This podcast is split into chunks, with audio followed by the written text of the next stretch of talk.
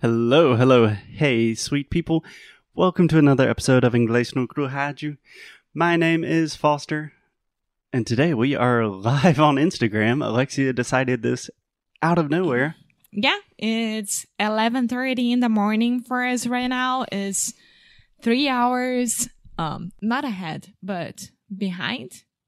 We are three hours ahead of Brazil. Yes, we are 3 hours ahead of Brazil. So good morning for those who are on the live with us. Yeah. And what? I'm feeling like a journalist, you know, like a reporter from a good morning show. Why? Because good morning, everyone, and welcome. Today's news are Today we are bringing you only good news. So, Alexia, how are we doing this? Would you like to take questions or do you just want to record as planned? I think that we should record as planned because people will listen to that after. And if anyone from the live has questions about what we are talking now, they what can, we are talking, about. now, they can make questions and then we can answer. Okay. Okay. Just one quick comment. We do not make questions in English. We ask questions. ask questions. So, you guys from the live, if you have questions, please ask on the questions button that we have right now. So, let's start. Today, we are continuing talking about dog commands. Yes. So, we are talking about dog commands to illustrate a bigger point about pronunciation and how small, seemingly small things in pronunciation can actually make really, really big differences.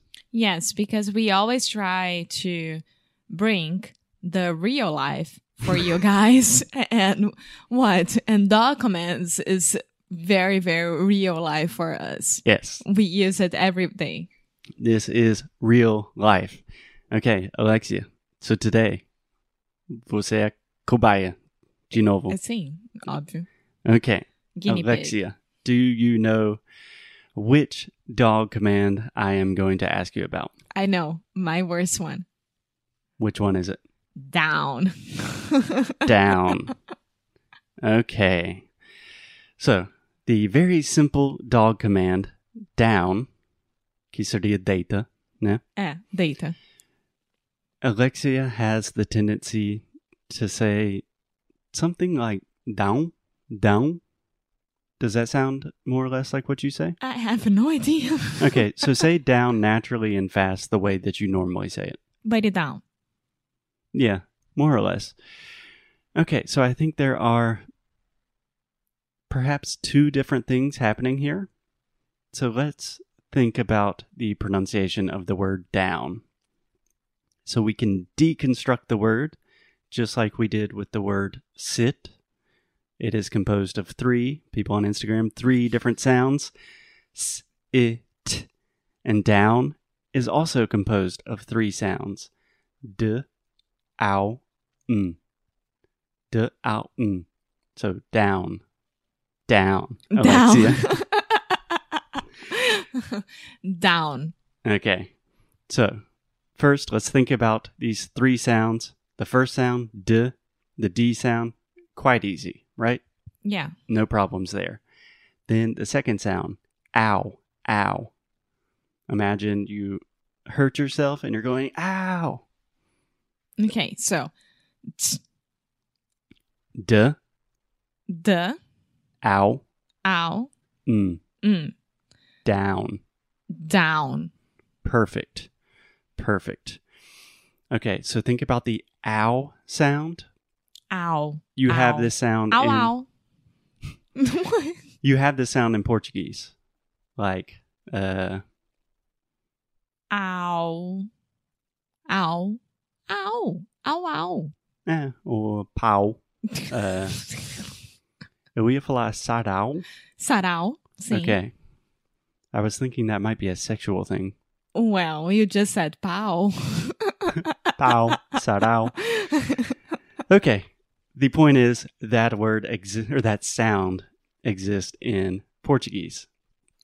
So a lot of people, a lot of Brazilians have the tendency to nasalize this sound and um almost automatically say "ão, ão," like you're saying no in Portuguese, right?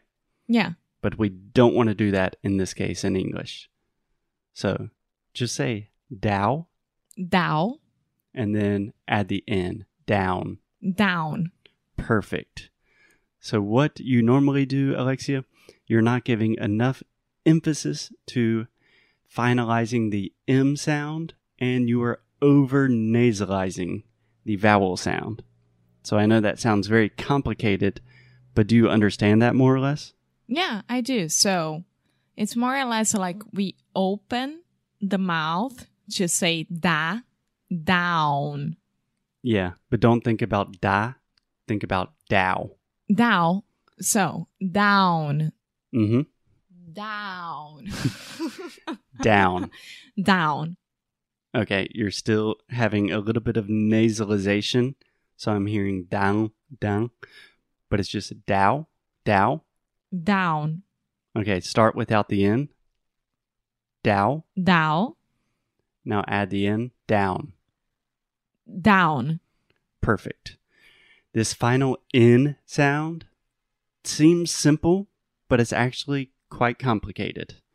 Because normally, when you do this in Portuguese, you automatically add a nasal sound to it, which means air is simultaneously passing through your nose and your mouth. Yeah. In English, we're not doing that. Okay? So imagine in Portuguese, if you say, um, que é uma palavra que termina com N e tem um. You can think about bang, tudo bem. When I say tudo bem, what is happening at the end of that word? Tudo bem, Mm-hmm. bem. Yeah, your mouth is very relaxed and you're nasalizing the sound more. You're not completely finishing that final M, M. sound. In this case, it's an M, but very similar with the N. When you say down, at the end of the word, the N sound, you finish that sound by putting the tip of your tongue right behind your teeth. So your tongue touches the roof of your mouth and it's right behind your teeth. So let's try that one time with a word that doesn't have the ow sound. So say the word in. N, Yes. So a lot of Brazilians will say and they're nasalizing, but you want to say in. N, Or how about um, the word ban? ban. Perfect. Ban, tipo de banir, right? Ban. Uh, de proibir. Ah, banir, exatamente. Banir. Ah. Hmm. Yeah. So do you do you feel that when you're making that final N sound? Do you feel what your tongue is doing? Yeah. Ban. Perfect. Perfect. Ban. Yes. Okay. So let's return to the original word. We have a question here, very interesting one. So down, Okay. Good pronunciation. thank you. What is the question? Um, does down has the same Does down have? have the same sound as one at the end of it? So down, one, no, right? Or yes, Yes. yes. Yes. So down, one. Yeah. So let me clarify this just a little bit. So we are talking about the very final sound. So if we think about the word down, that is composed of three individual sounds d, ow, n.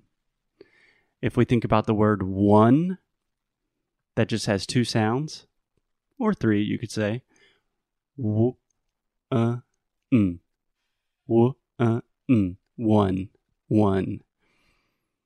But the last sound, the final N, is the same. So we're making the same movement, touching the top of our mouth with the tip of our tongue right behind our teeth. And that's how we close the N sound in English. Okay.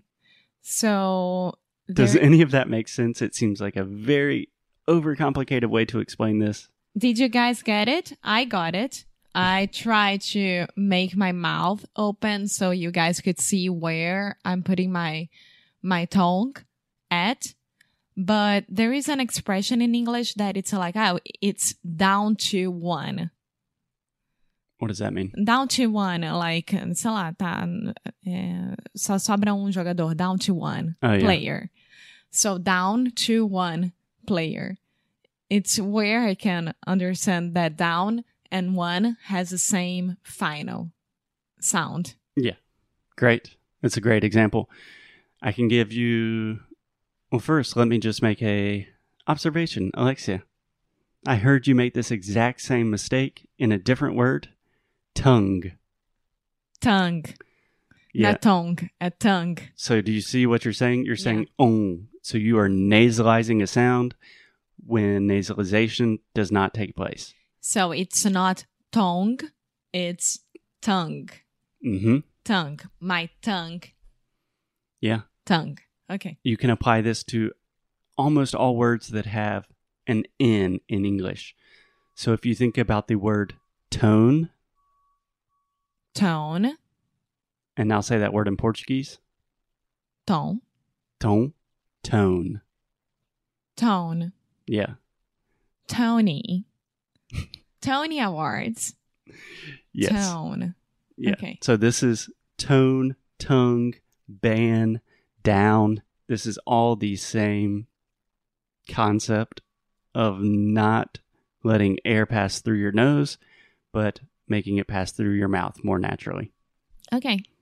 So, guys, do you have any questions about it? We are about to end this episode, and I think that we got, I got how to say down.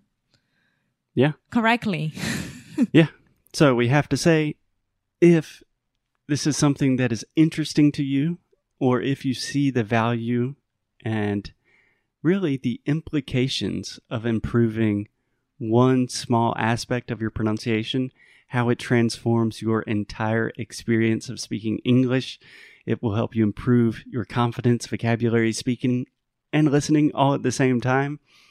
If you're interested in that, we have our pronunciation course Sound School open right now for one week. And we would love for you to be our new student. Sim, Sound School está aberto, vai ficar aberto só até domingo e a gente só pode aceitar 15 novos alunos e a gente só fala sobre isso durante o curso inteiro, é só sobre pronúncia.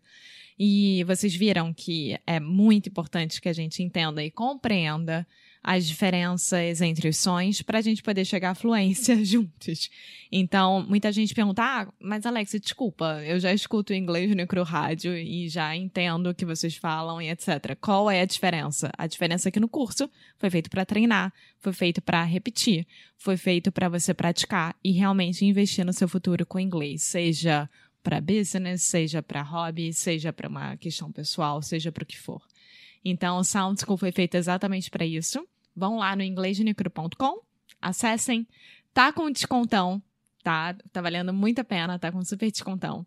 E a gente quer ver vocês como nossos alunos muito É. em breve. Eu só pensei agora, mais um exemplo: sound. Sound É, School. não é som, som é sound. Sound School. School. Okay, awesome. We will talk to you guys tomorrow. As always, keep up the good fight. And lose well. Bye.